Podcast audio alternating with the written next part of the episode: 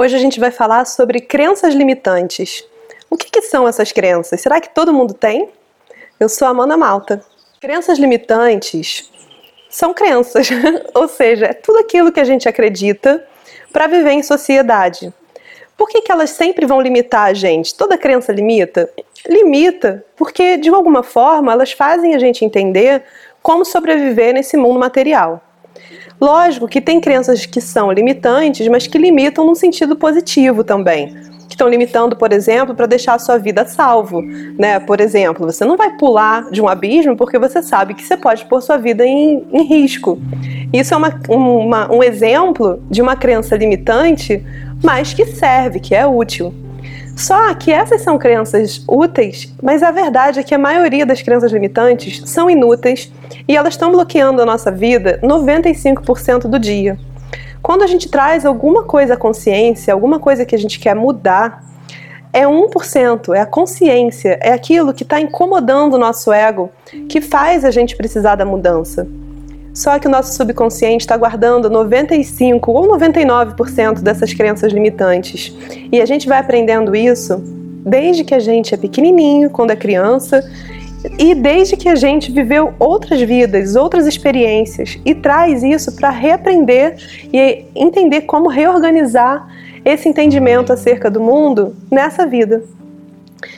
Olhando as crenças limitantes com uma percepção de que existe algo chamado karma, muitas pessoas podem acreditar que uma crença limitante é um karma, que você precisa seguir aquilo até o resto da sua vida e que só nascendo de novo, só numa próxima vida você vai poder se liberar disso. Só que de 2012 para cá, o planeta Terra está entrando num processo de despertar da humanidade.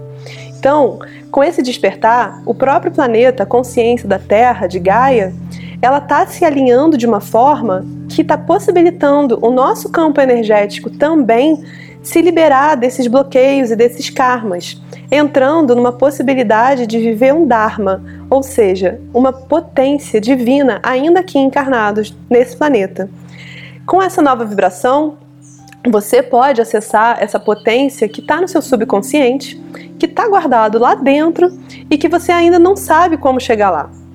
É, algumas técnicas de cura energética podem ajudar você, algumas meditações podem ajudar você a acessar esse subconsciente. E nessa frequência do subconsciente, que é aquela onda teta de quando você está quase dormindo, mas está ouvindo as pessoas falando ainda ao redor, Nessa frequência, o seu cérebro ele começa a absorver absolutamente tudo no subconsciente. E daí você pode reprogramar tudo que você acha que te limita e trazer novas crenças mais potencializadoras que vão trazer uma possibilidade de você viver uma vida mais feliz. Todos nós nascemos com uma missão em especial que é conjunta, de todo mundo que está encarnado aqui no planeta que é de ser feliz e de experienciar o máximo de vida e de alegria possível.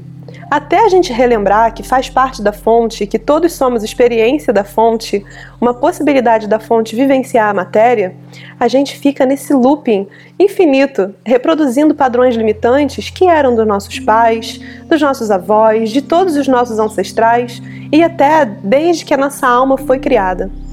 Só que entrando nesse padrão do subconsciente, você consegue mostrar que pode ser diferente e pode mudar assim, no estalar dos dedos. E é muito fácil de fazer. É o direito de todo mundo, é reconhecer a potência divina e a consciência inata do seu coração. Algumas entidades elevadas estão ajudando a gente nessa transição planetária. Cryon, por exemplo, é uma dessas consciências que trabalha com o magnetismo pessoal que ajudam a gente a despertar. É, a Fraternidade Branca também são vários guias e mentores que têm ajudado nessa transição planetária para que a gente entenda a, o nosso poder guardado no nosso subconsciente e que até então estão sendo escondidos pelos nossos cinco sentidos físicos.